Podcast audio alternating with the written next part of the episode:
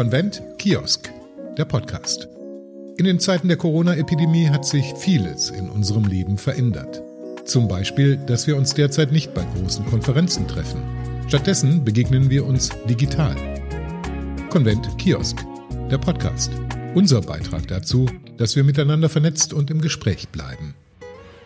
Der Konvent Kiosk heute mit Tijen Onaran, CEO und Gründerin der Global Digital Women. Das ist ein Netzwerk von 30.000 Frauen und Männern aus mehr als 30 Ländern zu den Themen Digitalisierung und Diversität.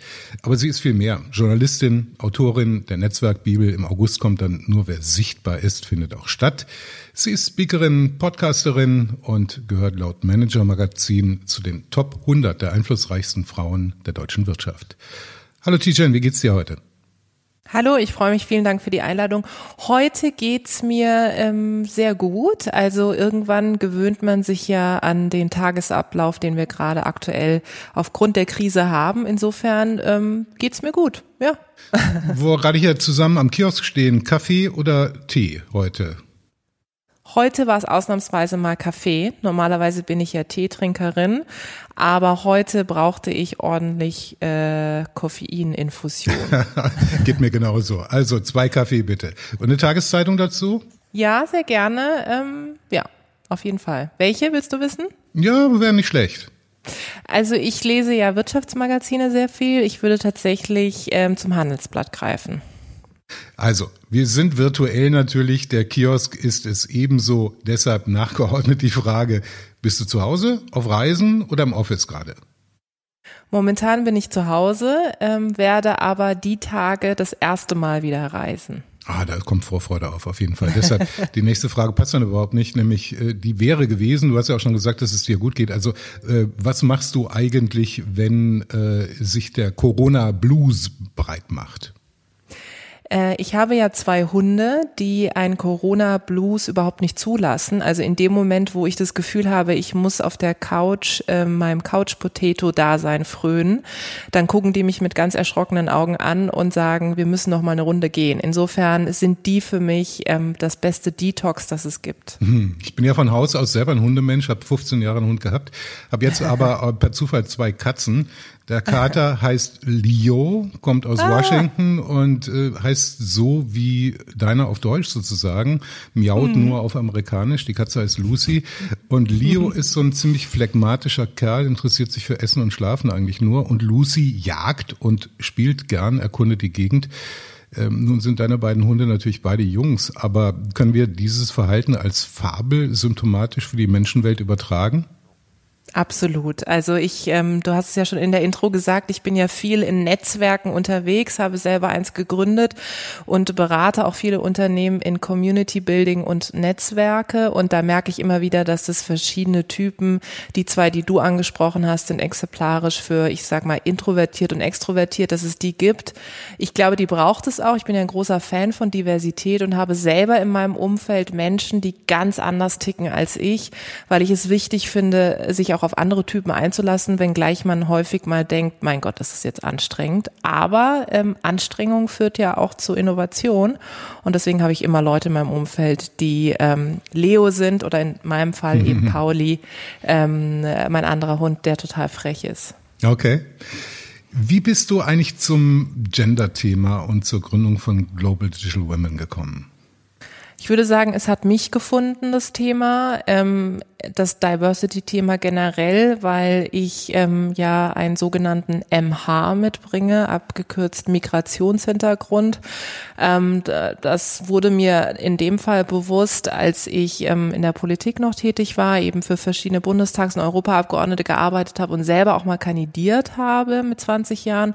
Da wurde mir eben bewusst, dass ich offensichtlich eine Perspektive mitbringe, äh, die für mich ganz selbstverständlich war und dass offensichtlich meine Herkunft und dann dann eben auch in dem Fall mein Geschlecht. Wie wir ja wissen, gibt es in der Politik nicht so viele Frauen wie Männer, mhm. ähm, dass das etwas ganz Besonderes ist. Äh, multipliziert mit dem Punkt äh, meiner Herkunft war das so, dass ich total exotisch war. Und dann dachte ich so, warum ist das was Besonderes? Also äh, meine Herkunft, mein Geschlecht sollten doch ganz selbstverständlich wahrgenommen und angenommen werden und habe da festgestellt, dass wir in Deutschland, was das Thema Diversität und dann eben auch Inklusion betrifft, noch nicht so weit sind. Ähm, habe das für mich aber nicht als Thema gesehen, sondern habe versucht, das mit über meine Position, die ich dann später auch in Verbänden und Hochschulen hatte, mitzuprägen. Und dann vor sechs Jahren habe ich aber beschlossen, aufgrund dessen, dass ich auf vielen Konferenzen unterwegs war, wo eben meistens Männer unterwegs waren, auch auf den Panels, was zu tun und habe dann eben ein Frauennetzwerk gegründet.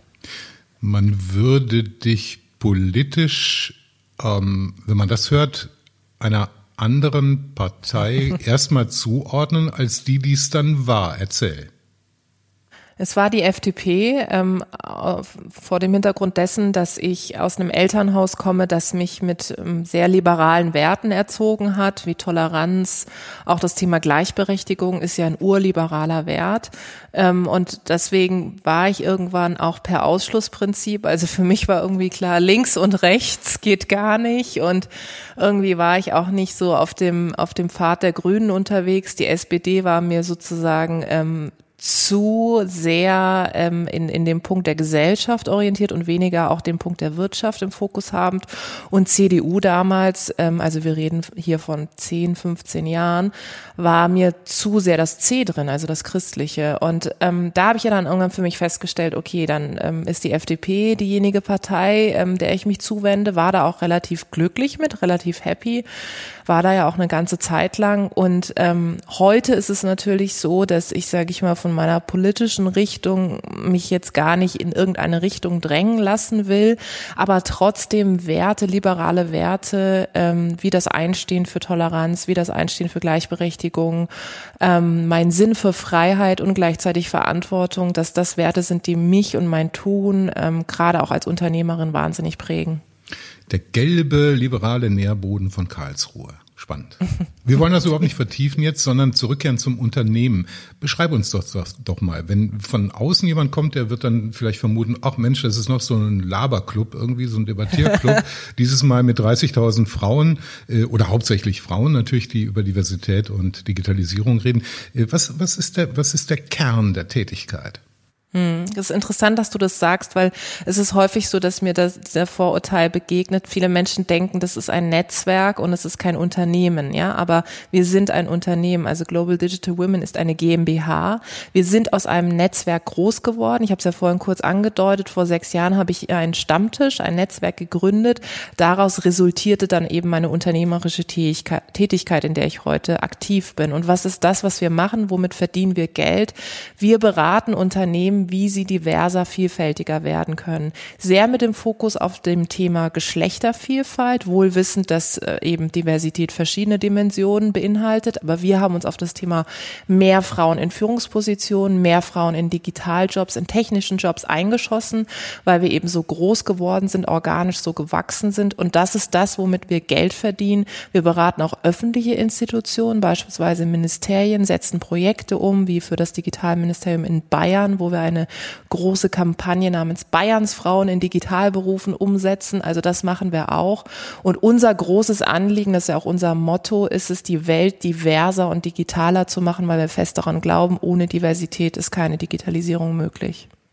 Diversität, Frauen in Führungspositionen, da gibt es eine Menge zu, zu sagen. Ich möchte ein paar äh, Minuten gerne beim Thema bleiben. Jennifer Morgan war von Oktober 2019 bis 30. April 2020 Co-Vorständin bei SAP.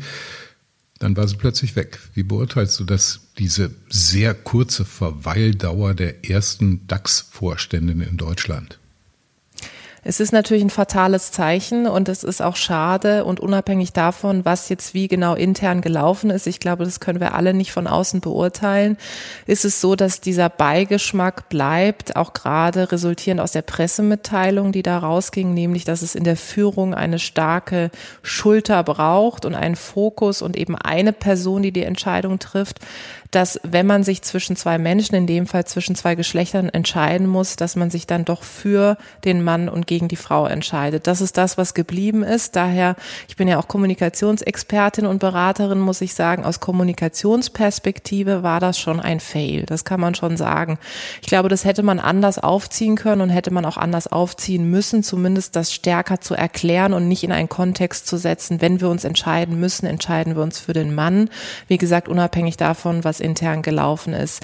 Ähm, es war auch so, dass dieses Thema, dass es die erste DAX-CEO ist, wenn auch Co-CEO, aber dass es die erste Frau an der Spitze eines DAX-Unternehmens ist, natürlich rauf und runter gefeiert worden ist seitens, seitens der Presse und Öffentlichkeit. Nicht so sehr ehrlicherweise von SAP selber, also die haben das schon auch ein Stück weit mitgetrieben, aber nicht so sehr, sage ich mal, mitbestimmt, sondern haben eher auf Presseberichterstattung reagiert.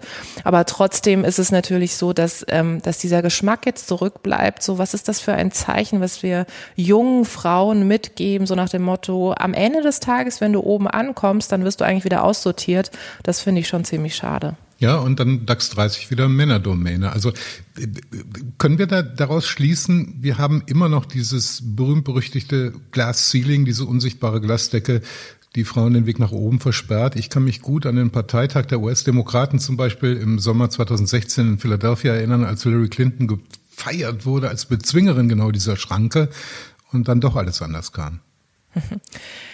Ja, auf jeden Fall. Wir haben diese gläserne Decke aus ganz unterschiedlichsten Gründen und ähm, da spielt ganz viel mit rein, ob es jetzt politische Rahmenbedingungen sind, ob es auch Rahmenbedingungen innerhalb der Unternehmen sind, wie das Thema Unternehmenskultur, also welche Perspektive wird eigentlich in welchem Meeting abgebildet, auch das Thema Machtverteilung. Für mich ist Diversi sind Diversitätsthemen auch immer Machtverteilungsthemen. Es geht immer darum, dass man überlegt, wie man den Kuchen irgendwie besser aufteilen kann und wer auch ein Stück weit vom Kuchen Kuchen etwas abbekommt. Und natürlich kennen wir das alles. Es ist total menschlich. In dem Moment, wo ich feststelle, ich habe 25 Jahre auf eine Position hingearbeitet und jetzt kommt eine junge weibliche Kandidatin und die zieht links und rechts an mir vorbei, entsteht natürlich bei mir schon ein bisschen der Eindruck, okay, nur weil es eine Frau ist, soll sie jetzt irgendwie gefördert und befördert werden.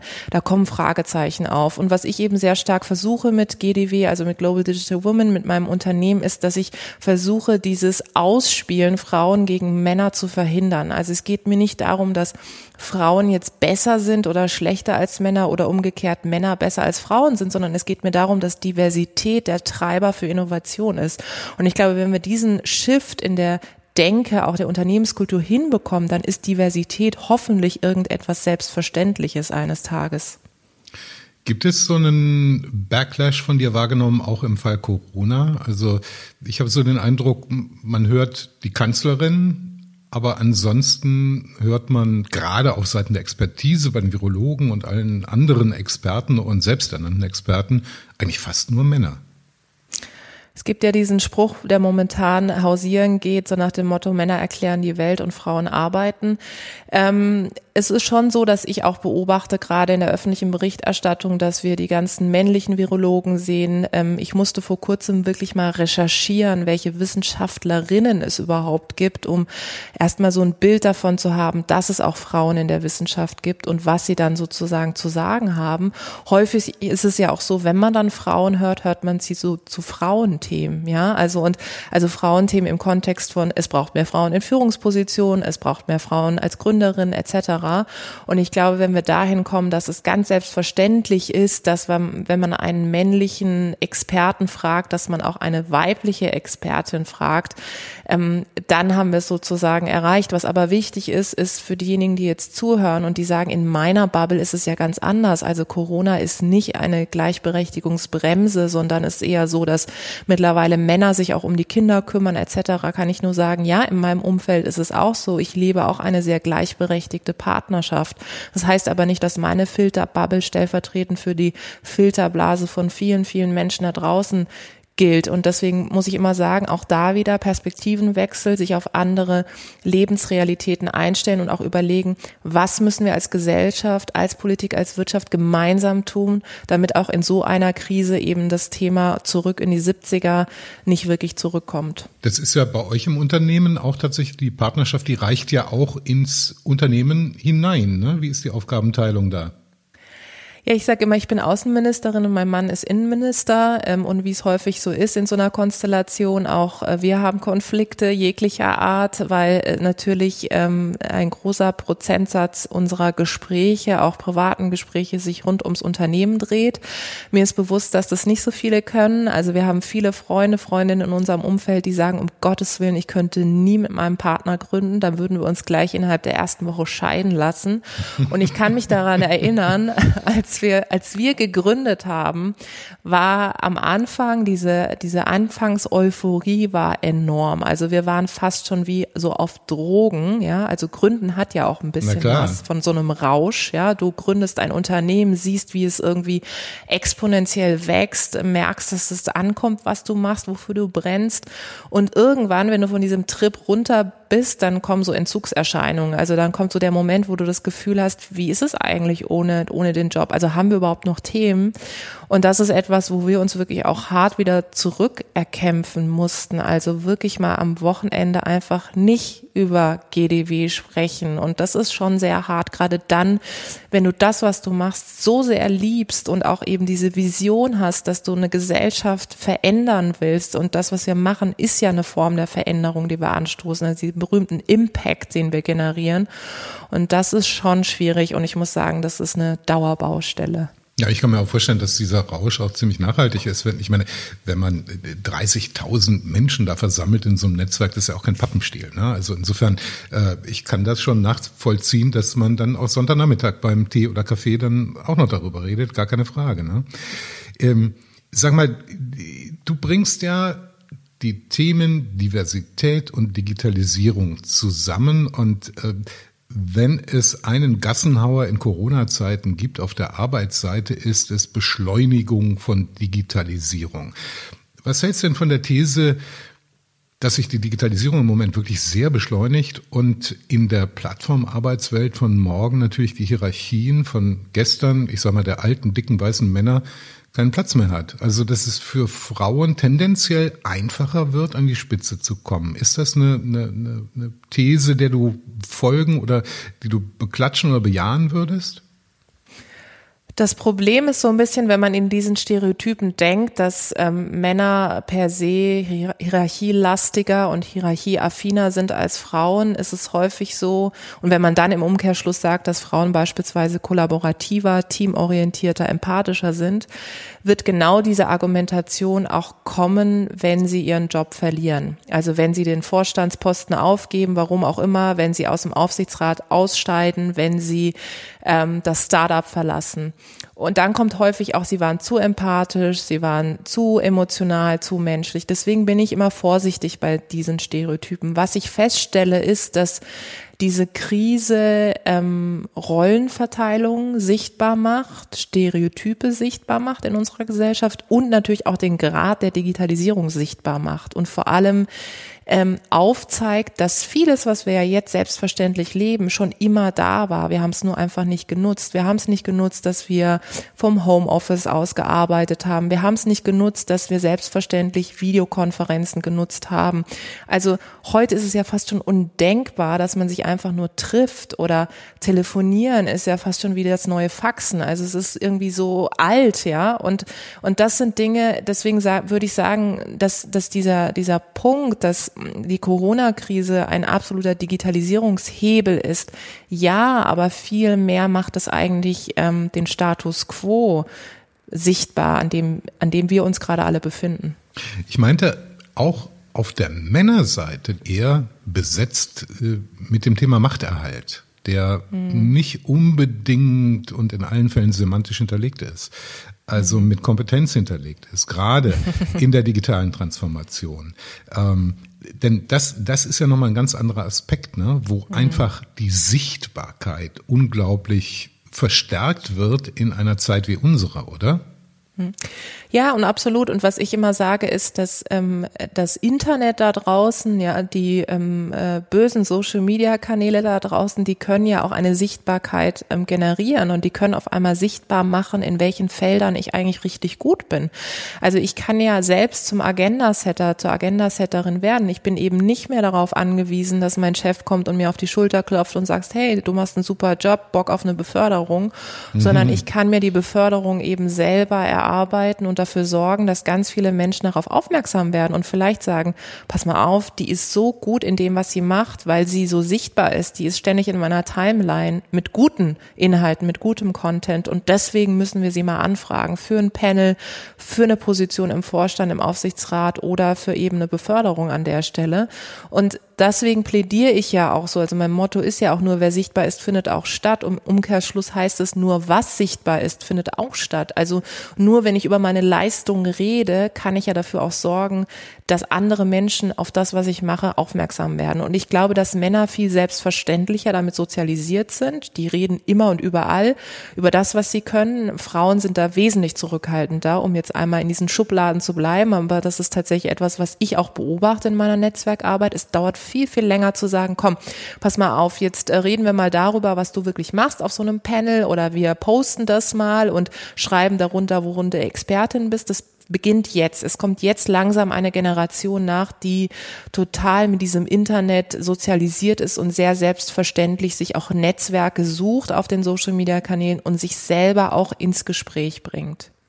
Da sind wir sehr gespannt auf das Buch im August. Das war ja schon so ein bisschen ein kleiner, kleiner Einblick oder Vorblick darauf. Mal von der Vogelperspektive, was rätst du denn denjenigen, du hast vorhin so vom, vom Flash des Gründens gesprochen, von dieser Begeisterung. Ähm, was rätst du denjenigen, die sich auf die Reise begeben, unternehmerisch in der digitalen Welt erfolgreich zu werden?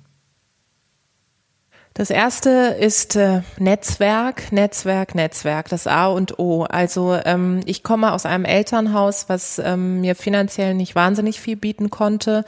Meine Eltern äh, waren beide angestellt. Mein Vater ähm, ist Architekt gewesen und ähm, meine Mutter ähm, ja, war im Verkauf tätig. Das heißt, ich habe irgendwo beide Blickwinkel. Auf der einen Seite ähm, jemand, die ähm, auch selbst, sage ich mal, aus einer klassischen Gastarbeiterfamilie kommt und mein Vater, der sehr viel Wert auf Bildung gelegt hat, in der Türkei auch schon studiert hat und in Deutschland dann eben auch. Das heißt, ich habe so beide Perspektiven. Was sie mir aber beide immer mitgegeben haben, ist, sei unabhängig. Und die Unabhängigkeit kommt auch durch das Netzwerk. Also je, je vielfältiger und breiter mein Netzwerk ist, desto unabhängiger bin ich aufgestellt. Und dann, wenn ich natürlich gründe, kommt dieses Netzwerk zutage. Bei mir war es so, als ich mich vor mehreren Jahren selbstständig gemacht habe, zuerst mit einer PR-Beratung, habe ich erst mein Netzwerk gefragt. Also wer will denn von euch mein Kunde, meine Kundin werden? Und dann, und dann gab es zwei, drei Leute, die gesagt haben, hey, pass auf, wenn du dich selbstständig machst, wir sind da. Und das war wirklich für mich ähm, die Chance auch aufzusteigen, ja, also irgendwo auch mich selbstständig zu machen mit einer Idee, von der ich gar nicht gedacht hätte, dass das irgendwann mal trägt, ein Unternehmen zu werden. Netzwerken ist das eine. Das zweite ist, das Thema Sichtbarkeit, wirklich, ich bleibe nochmal bei dem Punkt. Also wenn ich nicht Leuten erzähle, was ich für eine tolle Idee habe, dann werden die ja nie auf mich aufmerksam. Und für mich ist das ganze Thema rund um, auch gerade im Kontext von Unternehmertum, das ganze Thema rund um Personal Branding, für mich war Personal Branding der soziale Aufstieg. Das muss man einfach so sagen. Ich hätte sonst mit Sicherheit nicht den, den Weg gehen können, den ich jetzt gemacht habe. Und deswegen kann ich immer nur sagen, Netzwerken, sichtbar sein ähm, und das alles andere, von wegen, wie skaliere ich ein Unternehmen und Kompetenzen aneignen, wie Strategie, analytische Geschichten. All das kann ich mir tatsächlich im Laufe der Zeit beibringen oder ich suche mir halt irgendwie ein Teammitglied ähm, oder Geschäftsführungskollegin, Kollege, der die mich in der Hinsicht ergänzt. Ich glaube, jetzt sind ein paar Leute wirklich perplex, weil das hören wir als äh, Digitalpredigt zwar hier und da, aber wirklich der Connex, die, die Verbindung zwischen Netzwerk und auch Wertschöpfung ist in Deutschland, mhm. glaube ich, noch nicht so angekommen, oder?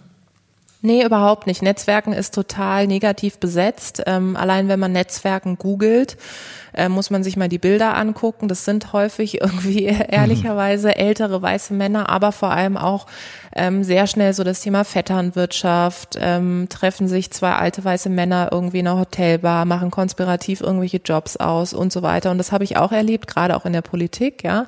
Aber Netzwerken ist wirklich ein Türöffner. Und was wir in Deutschland nicht verstehen, ist, dass Netzwerken auch in der neuen Arbeitswelt Teil von Digitalisierung und Innovation ist. Du hast es vorhin angesprochen. Wir müssen ja in Teams denken. Wir müssen ja viel vielfältiger zusammenarbeiten als das, wie wir es vorher gemacht haben. Es geht nicht mehr, dass Abteilung A nur für sich arbeitet. Abteilung A muss mit Abteilung Z zusammenarbeiten, um eben auf neue Ideen zu kommen.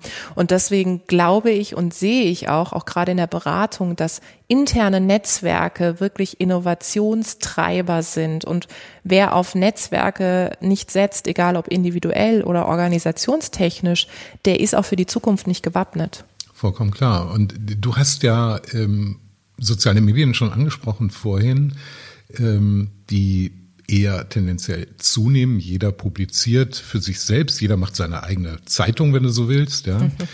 Wie, was würdest du denn Menschen empfehlen, die auf der Reise sind und sich irgendwie schützen wollen vor dem Shitstorm, schützen wollen vor den Konspirationstheorien, von äh, all dem, von all der Fakeness, die da draußen unterwegs ist? Also jeder muss mal durch einen guten Shitstorm durch. Ich glaube, das ist etwas, ein was einen Shitstorm, das, das merke ich mir. Nicht schlecht, guter Shitstorm. Ja, das macht einen fit und äh, das zeigt einem ja auch ein Stück weit, wie sind die Spielregeln, ja. Und ein Shitstorm ist ja auch etwas, was so wahnsinnig ähm, einfach von heute auf morgen, von, von der Sekunde auf die nächste geht. Es ist überhaupt nicht planbar. Und selbst wenn du vorher ein Spielregeln-Set hast, wo du sagst, darauf reagiere ich, darauf nicht, es kann dich ja so überrollen. Und das ist auch etwas, was dich aber wiederum stärkt. Also ähm, es ist etwas, was dich krisenfest macht, macht, wo du später vielleicht draufschaust und denkst, okay, ich hätte vielleicht den Satz anders formulieren sollen. Oder ich bleibe bei meiner Position. Es ist gut, dass ich da durch bin, aber es ändert nichts an meiner Perspektive. Was wichtig ist, ist der Punkt A, bevor ich in den sozialen Medien aktiv bin, muss ich erstmal klar darüber sein, was ist mein Ziel. Was ist das, was ich kommunizieren will? Also was sind meine Themen? Wofür stehe ich? Wo habe ich eine Meinung? Was ist meine These? Es gibt unendlich viele Digitalisierungsexperten da draußen und ich bin der festen Überzeugung, die alle sind da, weil sie gut sind. Aber die Frage ist, was unterscheidet einen guten von einem richtig guten Experten? Und da kommt natürlich der Punkt der Meinungsstärke hinzu. Also ich muss in der Lage sein, Thesen zu formulieren. Ich muss in der Lage sein, meine Thesen zu untermauern, Beispiele zu haben und, und, und. Ich muss informiert sein. Und dieser Schritt beginnt vor Social Media. Social Media ist das Tool, wo ich eben in verschiedenen Formaten meine Zielgruppe adressieren kann mit verschiedenen Bildern, mit Anekdoten, Videoformat, Bewegtbild, ja, nein, wie auch immer. Und da muss ich mir eben überlegen, bevor ich dort bin, tatsächlich, wie kann ich mich positionieren, wie will ich auch wahrgenommen werden. Der zweite Punkt äh, danach ist sozusagen, wie kann ich mir eine Community aufbauen, die auch wirklich zu mir passt und wie kann ich vielleicht auch ähm, Fake News von, von richtigen News unterscheiden. Da ist natürlich entscheidend, wem folge ich. Also ich habe es ja auch ein Stück weit selber in der Hand. Ja, Ich muss ja nicht unbedingt 10.000 Leuten folgen. Ich kann ja auch erstmal anfangen mit 10. 10 spannenden Menschen in meinem Umfeld, von denen ich sage, ich lasse mich inspirieren. So habe ich auch angefangen. Und dann muss ich natürlich irgendwie auch gucken, dass ich, ähm, dass ich außerhalb von Social Media immer noch meine Informationsblase habe. Also Social Media ist nicht immer alles. Ja, auch ich habe andere Formate, wo ich mich informiere. Ich lese eine Zeitung. Ich führe ein ganz normales Gespräch. Auch das sind Dinge, die dazu beitragen, dass ich mich positioniere und meine Positionierung schärfe. Tijan, ich möchte gerne ein paar Takte nochmal reden darüber, was was kommt denn? Was kommt nach Corona? Zum Beispiel auch mit der Frage, du bist Digitalisierungsexpertin. Hm, welchen Eindruck hast du, wo stehen wir technologisch in Tech in Deutschland, in digitaler Transformation? Ich glaube, es ist jetzt allen klar, dass wir noch viel aufzuholen haben. Das beginnt bei so profanen Dingen wie, ich kann als Unternehmen dieses oder jene Videocall-Konferenztool nicht nutzen, weil Datenschutz oder ähm, wir haben noch nie eine Vorstandssitzung digital gemacht, wie soll das funktionieren? Ähm, müssen wir vorher vielleicht nochmal ein Schreiben als PDF rumschicken, dass wir alle ausdrucken, einscannen und dann wieder zurückschicken?